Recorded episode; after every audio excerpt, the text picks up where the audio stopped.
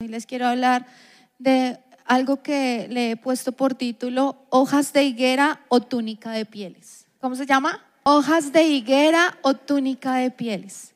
Y quiero que vayamos a Génesis 3, verso 6. Vamos a leer desde el 6, que dice, y vio la mujer que el árbol era bueno para comer y que era agradable a los ojos, y árbol codiciable para alcanzar la sabiduría. Y tomó de su fruto y comió, y dio también a su marido, el cual comió así como ella. Entonces fueron abiertos los ojos de ambos y conocieron que estaban desnudos. Entonces cosieron hojas de higuera y se hicieron delantales. Oyeron la voz de Jehová Dios que se paseaba en el huerto al aire del día. Y el hombre y su mujer se escondieron de la presencia de Jehová Dios entre los árboles del huerto. Sé que hemos leído mucho esto, ¿cierto? ¿Cuántos han leído Génesis? Amén. Y la historia de Adán y Eva es muy famosa, ¿sí? Como que todos la conocemos, todos sabemos que comieron del fruto prohibido, que era un fruto que era codiciable, como dice ahí, porque Satanás les había dicho que iban a adquirir sabiduría y iban a ser semejantes a Dios si comían de ese fruto. Pero algo que me impactó a mí es que cuando los ojos de ellos fueron eh, abiertos, eh, Anteriormente lo que había hecho el Señor era haberle entregado a Adán un huerto que podría haber disfrutado de manera ilimitada. Dios le había entregado a, Adán un lugar especial. Dios le había dado un lugar en donde podía eh, estar tranquilo, donde tenía comodidad, donde tenía un ambiente correcto y tenía una libertad para creer en Dios y para crecer en todo. Pero solo tenía una limitación, no comer de ese árbol. Y se dan cuenta que Dios se paseaba, dice que la voz de Jehová se paseaba por el huerto durante todo el tiempo. Todos los días estaba ahí, estaba presente la voz de Dios. Y a veces cuando nosotros iniciamos nuestra vida cristiana, ¿cuántos ya fueron a encuentro? ¿Cuántos no han ido a encuentro? ¿Y los otros en qué lugar están? Cuando tú tienes una intimidad con el Señor y cuando tú llegas de encuentro, ¿cómo te sientes? Si yo les preguntara, todo el tiempo uno está feliz, uno siente que todo el tiempo Dios le está hablando, uno siente que puede, mejor dicho, alcanzar el, el mundo entero. Yo me acuerdo que yo eh, estaba, eh, tenía 16 años cuando eh, yo fui a encuentro y estaba cursando 11. Estaba como iniciando todo ese proceso de 11, de alfabetización, ¿recuerdan? Los que prestaron servicio social. Yo estaba en ese proceso y cuando yo llegué eso yo llegué tan fuerte, tan avivada que recuerdo que hasta prediqué en la emisora del colegio. Eso yo me sentía como levitando, partía de pecadores. Yo soy santa y reconocí al Señor. Duré como tres semanas llorando después de encuentro.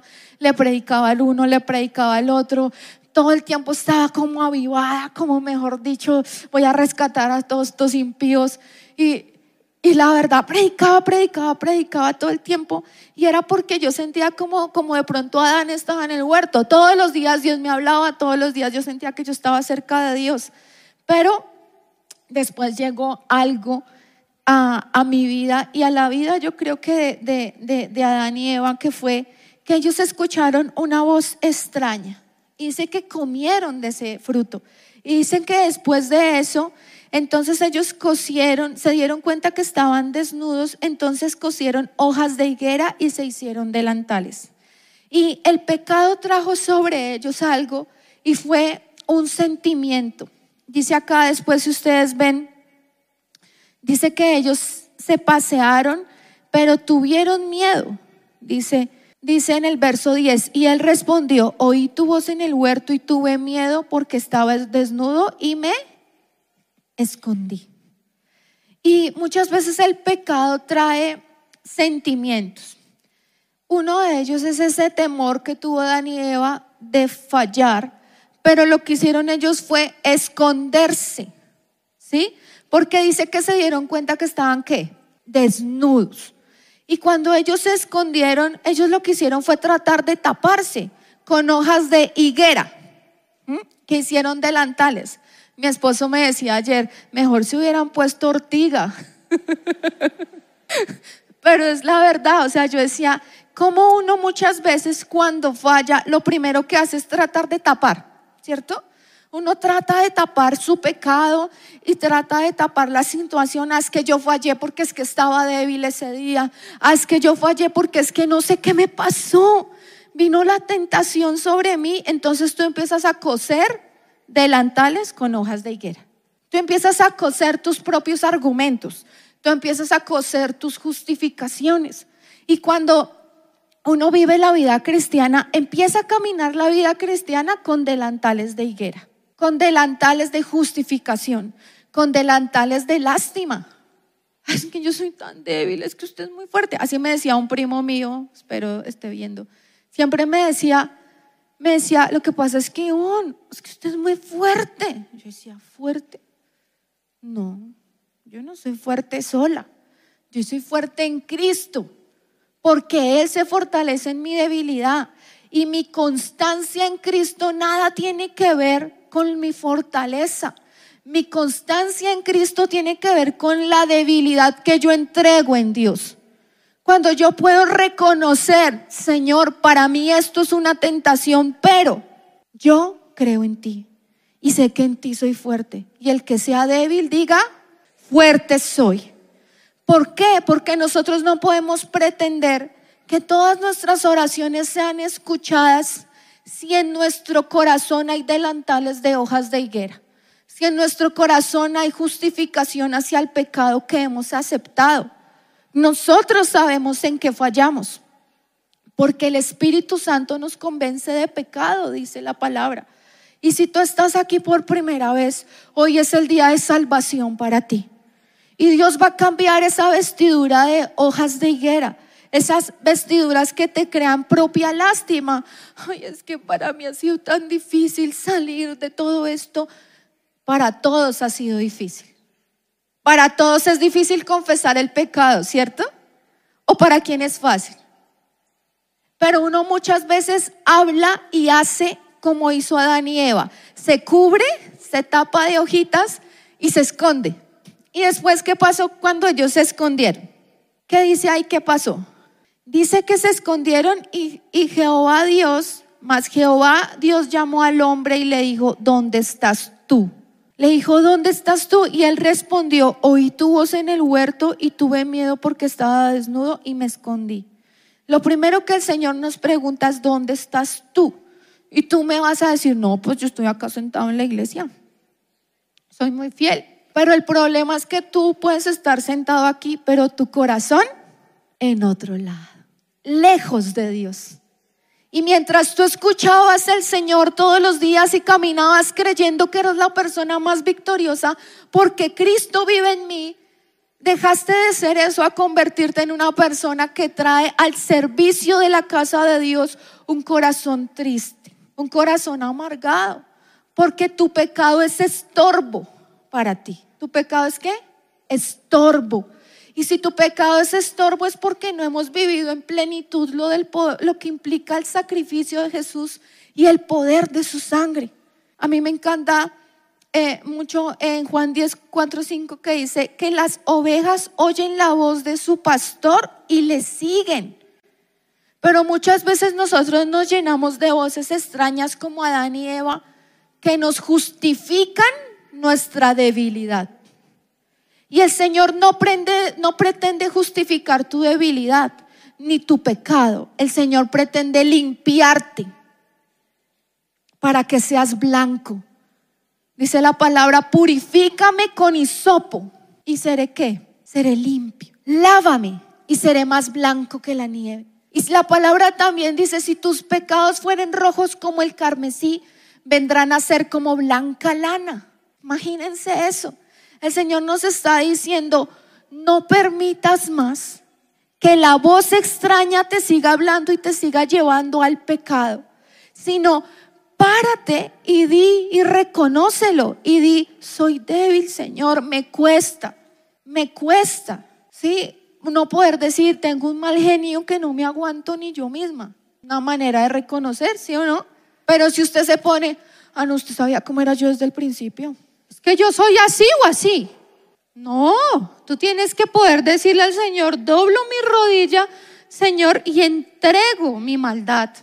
Tu maldad puede ir desde tu temperamento, tus pensamientos, tus convicciones o tus acciones. Tu maldad puede hacer todo eso y va a ser estorbo para que tú puedas caminar todos los días escuchando al Señor. ¿Y, qué pasó después? El Señor hizo otra pregunta y les dijo, y Dios le dijo, ¿quién te enseñó que estabas desnudo? ¿Quién te enseñó? Fue la siguiente pregunta. ¿Y por qué enfatizo eso? Porque nosotros debemos entender que el Señor quiere darnos un camino y en ese camino necesitamos ser enseñados por el Señor. Siempre decimos, ay, es que para eso toca tener fe. ¿Y, ¿Y cómo viene la fe? ¿Qué dice la palabra? Que viene por el oír. ¿El oír de qué? De la palabra. Pero si yo quiero caminar junto al Señor, pues tengo que saber dónde estoy y quién me está enseñando. Y me tiene que enseñar es la palabra. Que yo pueda decirle al Señor, Señor, tu palabra es como fuego ardiendo en mi corazón. Y cada vez que soy débil, fuerte soy en ti. Y cada vez que dudo, encuentro en ti la certeza de lo que tú estás haciendo en mí. Yo le decía que día a mi esposo, no sé con qué fuerza una persona puede estar lejos de Dios. Si cada día hay luchas muy difíciles, ¿cierto? Muchas veces tenemos luchas muy difíciles. Yo, yo les he contado aquí en este púlpito muchas veces, mi papá falleció. Mientras mi papá falleció, mi hermana estaba con problemas con su bebé, ¿recuerdan? No sé si acuerdan. Pero yo no les conté otra cosa. Mientras mi papá falleció, mi hermana tuvo luchas con su bebé prematuro, que casi lo pierde, que mejor dicho, mi mamá le salió un tumor. Y yo decía, pero qué, soy fuerte, amén. ¿Sí?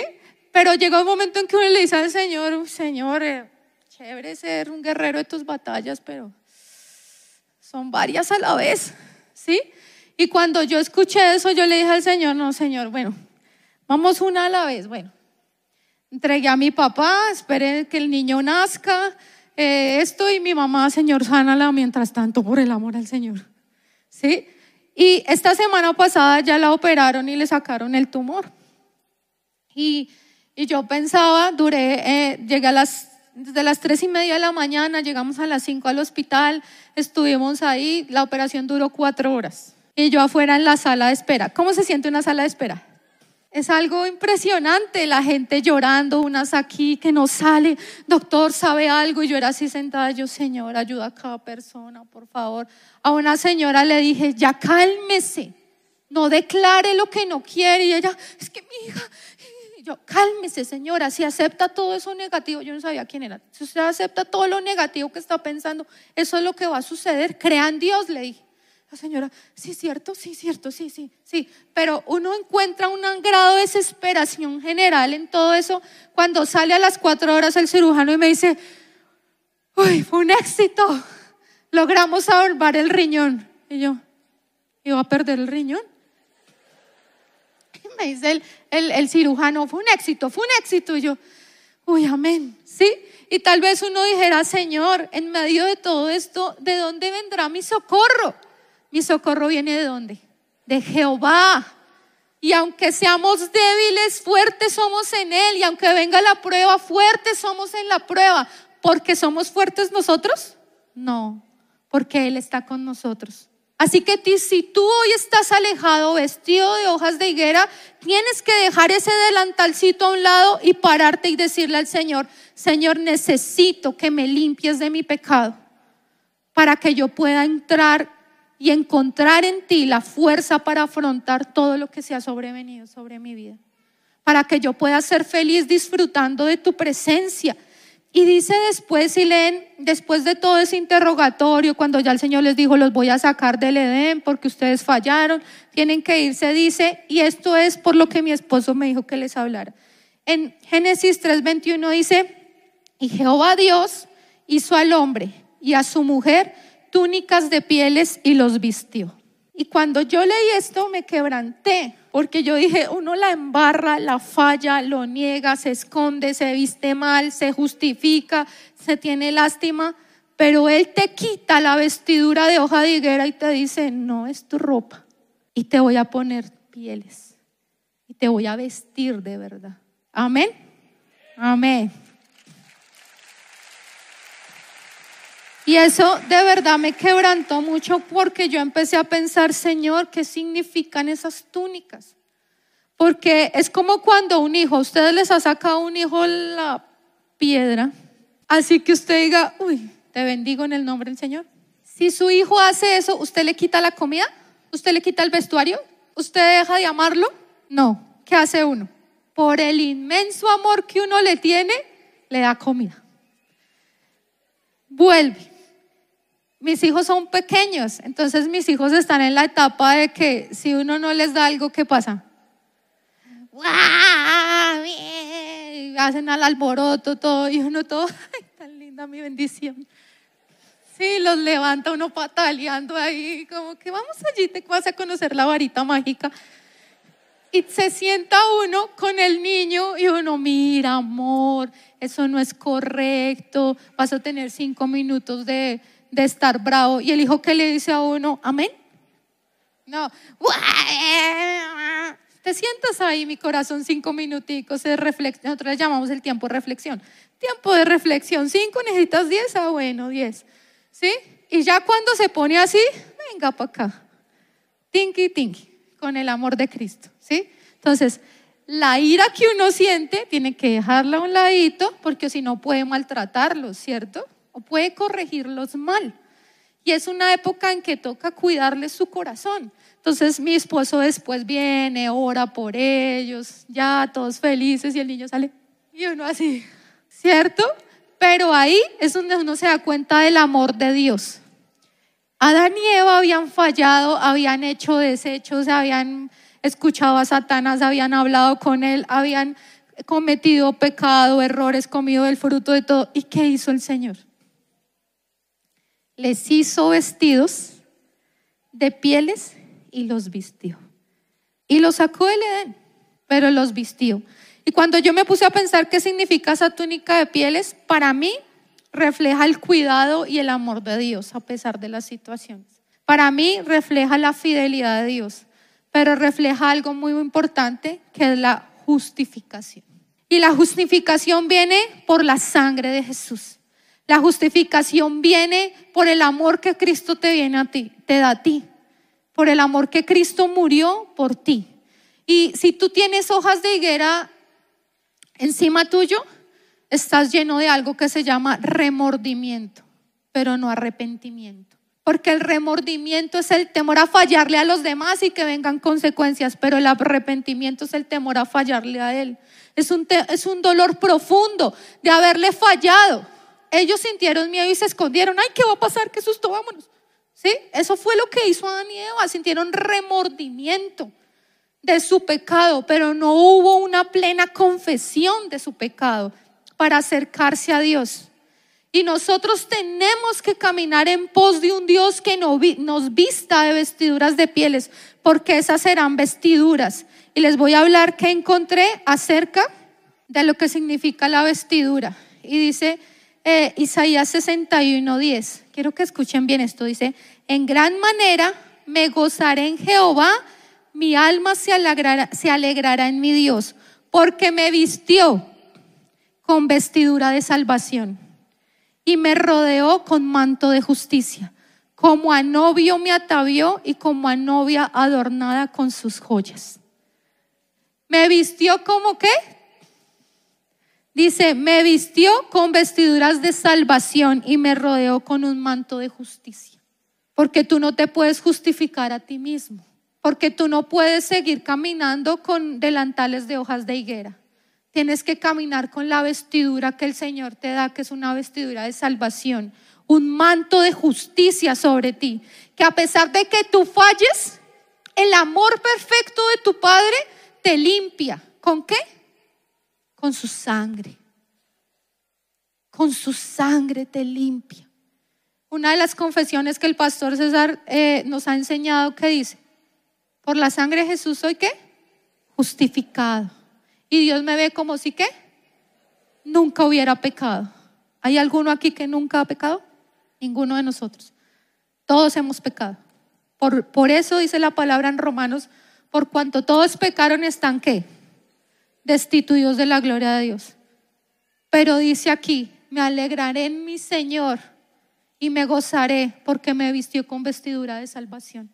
¿Cuántos quieren hoy la vestidura de salvación? Amén. Amén. Si va a aplaudir, apláudale al Señor con toda su fuerza y su corazón. Y para poder vestirnos con vestidura de salvación, nosotros tenemos primero que arrepentirnos, genuinamente. No podemos seguir, es que yo fallé porque es que ese día fui débil. No, todos los días somos débiles, pero en Cristo somos más que vencedores, ¿cierto?